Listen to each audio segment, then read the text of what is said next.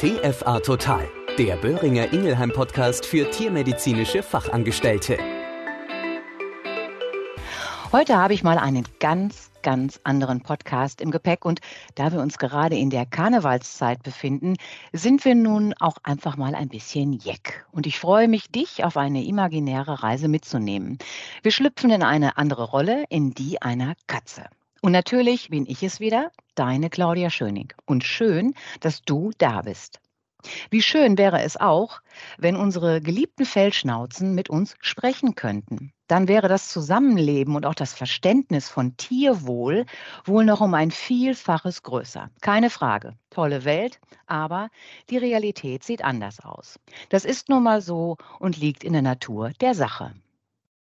Vielleicht hast du als TFA, als Katzenliebhaber, Liebhaberin und als Samtpfotenbesitzer, Besitzerin schon sehr oft einen Blick, eine Mimik oder ein Verhalten deines Vierbeiners gesehen, bemerkt und hättest alles darum gegeben, zu erfahren, was da gerade im Oberstübchen deiner Fellschnauze abläuft. Also mir geht das so.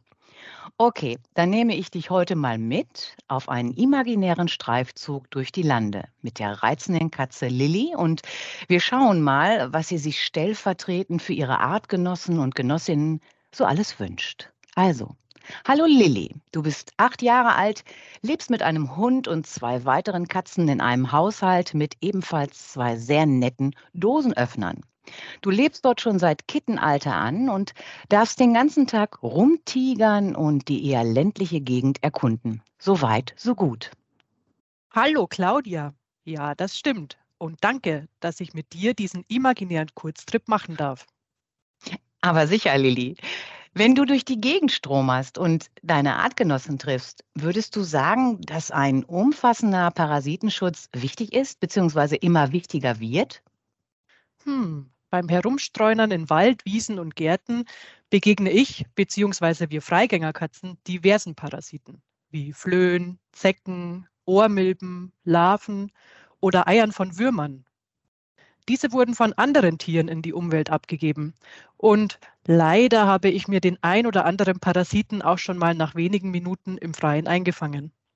Zu Hause habe ich dann auch gleich meine beiden kleinen kätzischen Mitbewohner und auch die Hundeschnauze angesteckt. Parasiten sind echte Quälgeister. Das Doofe ist, ich gehe immer wieder total gerne an dieselben spannenden Orte, was das Risiko einer immer wiederkehrenden Infektion mit Flöhen und anderen gefährlichen Parasiten mit sich bringt.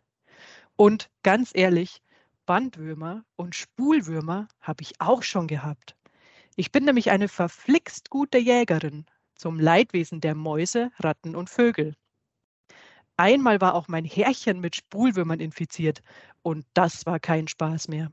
Ich musste sofort zum Tierarzt und mein Dosenöffner sofort zum Humanmediziner.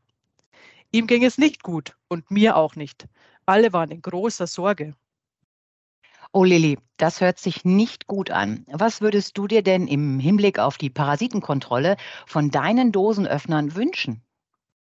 Naja, da ich immer draußen bin und eine Jägerin vor dem Herrn, aber gleichzeitig auch das Schmusen und Zusammensein mit meinen beiden Zweibeinern und den Vierbeinern liebe, würde ich das gerne weiterhin unbeschwert tun und alle vier Wochen, also monatlich, mit einem allumfassenden Endektoparasitikum behandelt werden. So empfehlen es ja auch die Menschen, also die Experten der SCAP. Aber dann nach Möglichkeit bitte als Spot-on. Das mag ich nämlich am liebsten. Medikamente schlucke ich nicht so gern. Und diesen Unmut, naja, den zeige ich dann auch gerne mal. An dieser Stelle eine dicke Entschuldigung an die liebe TFA von meiner Tierärztin. Diese habe ich letztes Mal gekratzt und gebissen. Heieiei, blutige Sache. Und eines fällt mir gerade auch noch ein. Vor kurzem hatte sich mein junger Freund Kater Felix, der frisst alles, was nicht bei drei auf den Bäumen ist, mit Lungenwürmern angesteckt. Ich glaube, es war ein Vogel, der vorher eine infizierte Schnecke gefressen hatte. Und der musste lange in eine Tierklinik, da er keine Luft mehr bekam. Das möchte ich auch nicht. Also in einer Tierklinik bleiben und keine Luft mehr bekommen. Da ist es zu Hause am schönsten.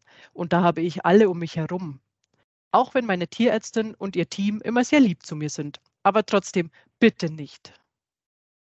Das kann ich verstehen. Lilly, wie oft siehst du denn kränkliche, vielleicht verschnupfte Kätzinnen und Kater auf deinen Streifzügen oder auch richtig kranke Artgenossen? Immer mal wieder. Vor einiger Zeit kam eine neue Katzengang in unser Revier. Und da waren wohl einige wirklich krank. Es gab unter den Katern richtige Kämpfe. Aber auch die ein oder andere Liebe entstand. Und es wurde viel gebusselt und gekuschelt.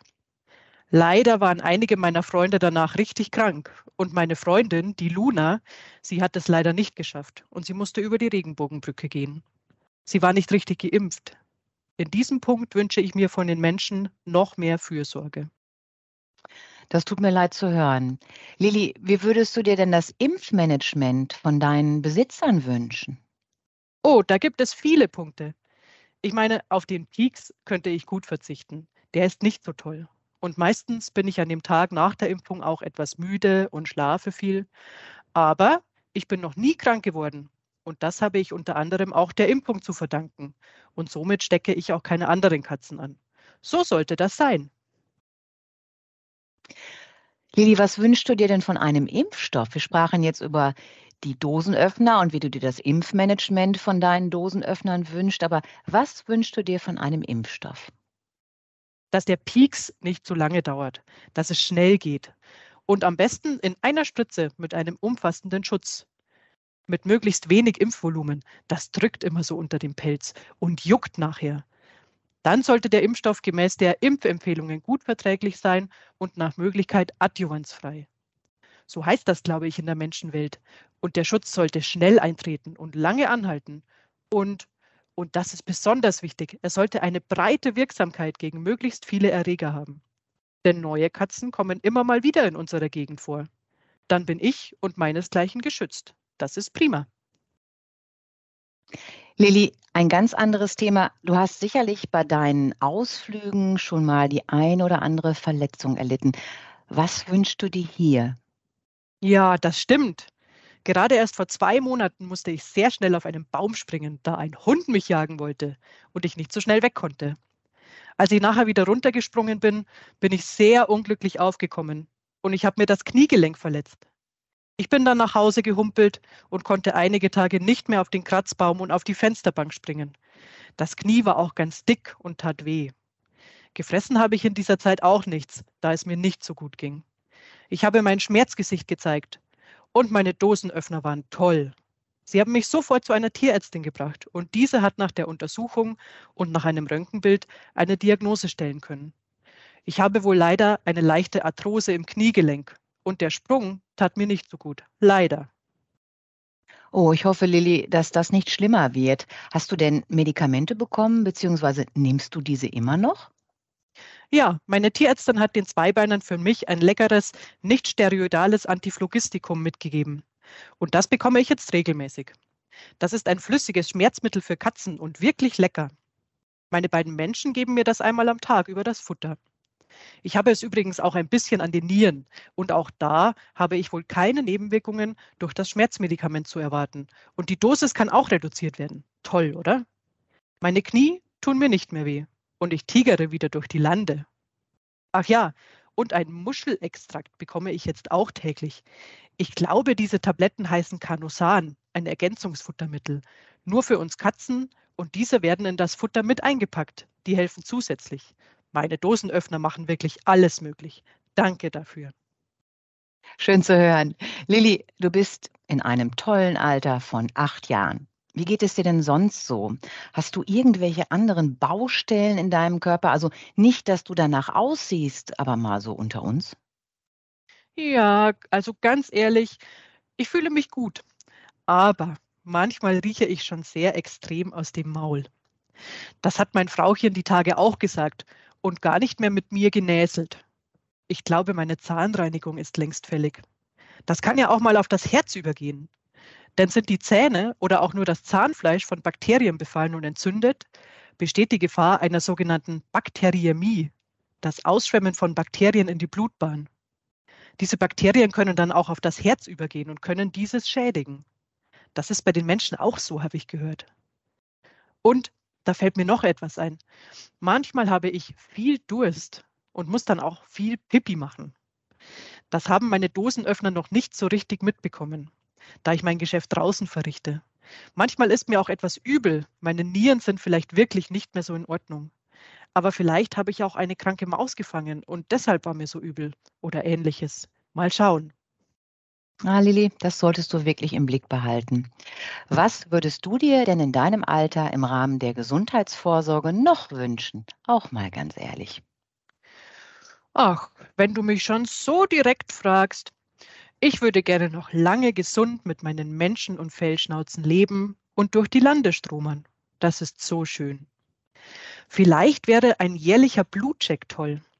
Ich meine, ja, ich sehe gut aus und bin soweit recht gesund und munter, aber uns Katzen sieht man das ja nicht immer sofort an.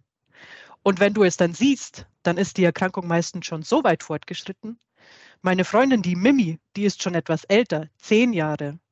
Die bekommt das jedes Jahr. Also würde ich mir wünschen, dass meine Dosenöffner jährlich einen Check bei mir machen lassen würden. Gerade weil ich auch schon acht Jahre alt bin und nicht mehr drei oder vier Jahre. Ab dem siebten Lebensjahr fände ich sowas gut und sinnvoll im Rahmen der Gesundheitsvorsorge, oder? Absolut. So sind auch die Expertenmeinungen im Rahmen der Katzengesundheit. Lilly, was würdest du denn gerne überprüft wissen? Hast du da als Katze eine Idee? Ja, die habe ich. Logo. Also der Kater Moritz, unserer Nachbarn, der hat eine Erkrankung der Schilddrüse, die Hyperthyreose. Und diese ließ unter anderem sein Herzchen rasen. Und er nahm nicht mehr zu und verlor an Gewicht. Jetzt bekommt er zum Glück Tabletten und es geht ihm wieder besser. Die Tierärztin hatte seine Schilddrüsenwerte im Blut geprüft, die waren viel zu hoch. Dann die Nierengesundheit, die chronische Nierenerkrankung, kurz auch CNE genannt, weil das ist ja die Achillesferse der Katzen.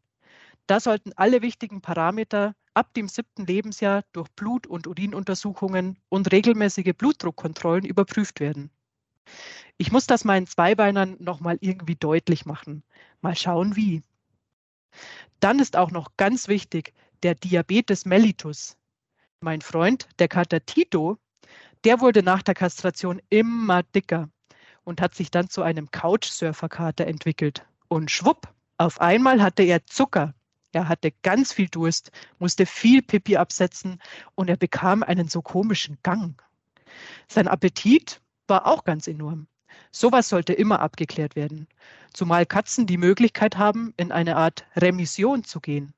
Soll heißen, wenn alles gut läuft während der Therapie mit einem länger wirksamen Insulin, dann kann er gegebenenfalls irgendwann auf das von außen zugeführte Insulin wieder verzichten und sein körpereigenes Insulin reicht alleine wieder aus. Bei Tito ist das noch nicht so. Der ist immer noch zu klein für sein Gewicht, aber das wird sicherlich immer besser werden. Ach ja, und dann noch das Herzchen. Wir Katzen neigen gerne mal zu einer Verdickung der Herzmuskelwände, kurz auch Hypertrophe Kardiomyopathie, kurz HCM genannt. Dann kriegst du unter anderem auf einmal keine Luft mehr und musst ganz schnell und heftig atmen. Das Herz kann dann nicht mehr das notwendige Blutvolumen pumpen, da der Raum im Herzen immer kleiner wird. Das siehst du nur über eine Ultraschalluntersuchung. Diese tut aber Gott sei Dank nicht weh. Vielleicht habe ich das ein oder andere noch vergessen, hm, fällt mir gerade nicht mehr ein. Das oben genannte ist aber sicherlich das Wichtigste für uns Sanftpfoten. So, Claudia, ich muss jetzt auch los. Ich bin draußen verabredet mit den vielen anderen Stubentigern, die ebenfalls alle lange und gesund leben möchten und diese Wünsche sicherlich unterschreiben. Aber sicher. Danke dir, Lilly, und viel Spaß. Pass gut auf dich auf. So, und damit sind wir am Ende einer imaginären Reise mit Lilly angelangt. Bitte höre dir diese Folge mit einem großen Augenzwinkern an. Trotzdem können die angesprochenen Erkrankungen im Laufe eines hoffentlich langen Katzenlebens zu massiven Einschränkungen bis hin zum frühzeitigen Ausscheiden aus dem Katzenleben führen. Und wie immer bist du die erste Anlaufstation. Dir vertrauen die Tierhalter ihre Sorgen, Ängste und Nöte an. Und du berätst sie umfassend und professionell, wie immer. Und du bist das Sprachrohr unserer Fellschnauzen. Und hier meine ich wie immer nicht nur die Katzen, sondern auch unsere Hunde. Stellvertretend für alle Samtpfoten danken Lilly, Luna, Mimi, Carlo, Felix und Moritz, allen Fellschnauzenliebhaberinnen und Liebhabern und vor allem dir bzw. euch für die immerwährende Fürsorge, Umsicht, Vorsorge, Liebe und ausdauernde Tierhalterberatung. Tag ein, Tag aus. Danke dafür. In der nächsten Folge bespreche ich ein sehr wichtiges und ernstes Thema. Das Thema Epilepsie. Hier gibt es kein Augenzwinkern, sondern hier ist es wichtig, einen Leitfaden an der Hand zu haben, wie gerade du als TFA im alltäglichen Praxisleben in der Beratung Ruhe in dieses sowieso schon krampfige Geschehen bringen kannst. Aber bis dahin wünsche ich allen einen Faschings- bzw. Karnevalsreichen Februar und freue mich total auf die nächste Folge mit dir. Bleib bitte gesund und ganz liebe Grüße, deine Claudia Schöning. Das war TFA Total, ein Podcast von Böhringer Ingelheim. Überall zu hören, wo es Podcasts gibt.